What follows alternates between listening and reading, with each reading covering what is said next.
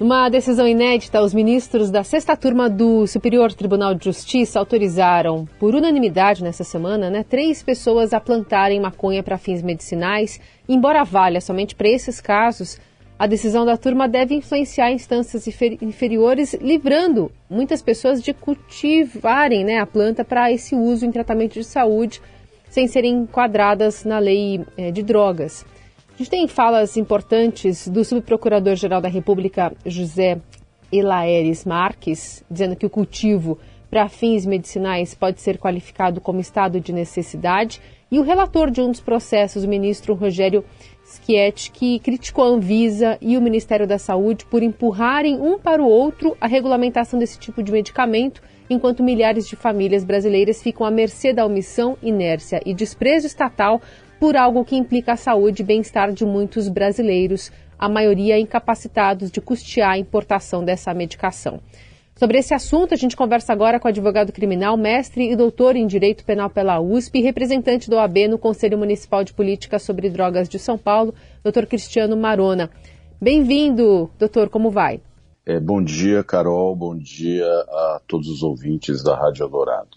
Doutor, o quanto essa decisão pode pressionar é, finalmente as autoridades, especialmente o legislativo, para a gente ter uma atualização das leis sobre o uso da cannabis para fins medicinais?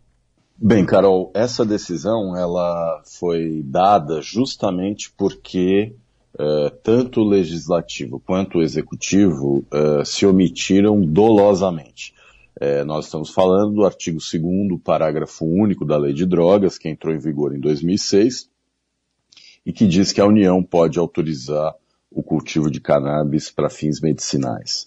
É, ocorre que, desde que a lei foi editada, é, esse artigo específico não foi regulamentado, nem por decreto do Executivo, nem por uma outra lei é, elaborada e aprovada pelo Legislativo. Hoje nós temos um projeto de lei tramitando no Congresso, que é o projeto de lei 399, que tenta regulamentar o artigo 2 parágrafo único da Lei de Drogas, mas uh, não há perspectiva de que ele seja votado e aprovado. Então os ministros entenderam que diante dessa omissão dolosa, deliberada, uh, cabia ao judiciário, cabe ao judiciário analisar e decidir uh, situações como essa, de pessoas que necessitam da cannabis como remédio e que estão plantando uh, e produzindo seu próprio remédio. É interessante que o ministro Schietti, ele mencionou uh, que o discurso contrário uh, ao uso medicinal da cannabis é moralista, tem cunho religioso, baseado em dogmas, em falsas verdades, em estigmas. E diz o ministro, quando se fala em maconha, parece que tudo que é de pior vem dessa palavra. Ela é uma planta medicinal como qualquer outra, se produz alguns malefícios, produz também muitos benefícios. Né? Aqui o ministro eh, faz uma referência indireta ao fármaco da Grécia Antiga. Né? A diferença entre o veneno e o remédio é a dose. Quando é, há essa manifestação contundente do STJ, queria te ouvir sobre é, se a gente tem uma perspectiva de discutir a partir disso também uma possível legalização também do uso da maconha. Olha, Carol, uh, isso está acontecendo no mundo todo, né? Uh, em especial uh, nos Estados Unidos, no Canadá, na Europa, nos países centrais, uhum. no primeiro mundo, né? já há uma indústria florescente, já há pesquisas científicas avançadas e o futuro da cannabis como remédio é promissor. No Brasil, infelizmente, é, como você sabe, Carol, como todos os que nos ouvem sabem, infelizmente é, o Milor tinha razão, né? O Brasil tem um enorme passado pela frente. Aqui essa discussão não avança porque há é, um, uma trava ideológica. E sendo muito sincero com você, essa pauta só vai avançar se mudar o governo. Se continuar esse governo, nós vamos continuar olhando para fora e é, constatando que o avanço que acontece lá fora não chega aqui no Brasil. Olhando para o noticiário de hoje, né, e toda a repercussão envolvendo a morte né, do indigenista Bruno Pereira, do Dom Phillips, jornalista britânico, e a omissão do poder público ali na região de fronteiras, no Vale do Javari, é, se traz muito agora a discussão sobre o narcotráfico, a importância e o poder paralelo que eles exercem desde sempre, mais evidenciado por conta é, dessa fatalidade, dessa tragédia que aconteceu, a gente está cobrindo lá. É, e até por conta daquela relação com os cartéis de outros países ali vizinhos, né, Peru, Colômbia, uhum. é, atuando naquela região. Se a gente não sei se é possível traçar um paralelo sobre como é que o Brasil, é, atualizando leis ou, ou, pensando sobre realmente a importância de se discutir a maconha por aqui, claro que é uma ponta no iceberg, mas como é que esse fato que a gente está repercutindo hoje pode ser relacionado a uma legislação mais é, atualizada no uso da, da, da, maconha aqui no Brasil?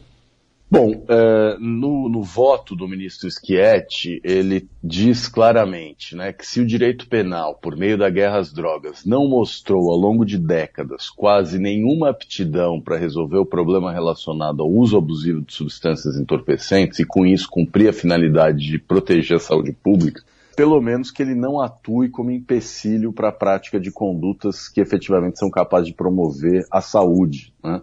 É, como é o caso da, do plantio de cannabis para fins medicinais. Uhum. É, a questão do tráfico de drogas é uma questão complexa, nenhum país do mundo conseguiu resolver, nem Sim. mesmo os mais ricos, nem mesmo os Estados Unidos, que, é, enfim, investiram trilhões de dólares e mesmo assim sofrem com essa situação não na mesma intensidade que os países do terceiro mundo, mas o fato é que não existe um, um modelo uh, capaz de resolver essa questão uh, de forma definitiva.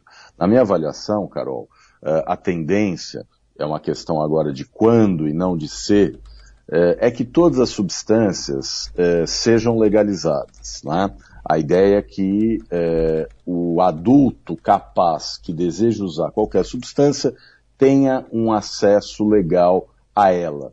Porque a experiência da guerra às drogas nos mostrou que proibir, reprimir é pior do que controlar, regular, tentar reduzir danos, orientar, no caso de pessoas que têm é, uso problemático, é, tentar sugerir o tratamento. Né? É, a verdade é que a guerra às drogas se mostrou um equívoco, eu ia dizer um fracasso, mas ela é um projeto político também, né? Então hoje, se no Brasil nós temos quase um milhão de pessoas presas, se mais de um terço, 40% das pessoas que estão presas estão lá por conta da lei de drogas, e se a gente constata que mais de 70% dos presos no Brasil são pessoas não brancas, a gente percebe que isso não é por acaso, isso é um projeto político. Então, uh, na minha avaliação, uh, a única medida capaz uh, de interferir concretamente para criar uma realidade mais positiva é reconhecer que proibir é um mau caminho e que é preciso regular. A experiência da lei seca nos Estados Unidos, que ocorreu entre 1919 e 1933 e que proibiu o comércio de bebidas alcoólicas, deixou uma lição muito clara. A proibição não funciona. Uh, e ela cria uh, um mercado paralelo uh, que proporciona o fortalecimento financeiro de organizações criminosas. Foi assim nos Estados Unidos, né? quem controlava o negócio das bebidas clandestinas eram mafiosos, era o Meyer Lansky, era o Lucky Luciano, era o Al Capone, e é assim no caso das drogas ilegais. Né? Portanto, o poderio uh, econômico do tráfico de drogas, ele vai desaparecer uh, no momento seguinte à legalização. E esse é, na minha opinião, o caminho mais acertado uh, para reduzir os danos que a situação que existe hoje produz. Muito bem, esse é o Dr. Cristiano Marona, advogado criminal, mestre e doutor em Direito Penal pela USP, representante da OAB no Conselho Municipal de Política sobre Drogas de São Paulo. Doutor, muito obrigada pela conversa. Eu que agradeço, Carol. Muito bom dia a você e aos seus ouvintes. Bom dia.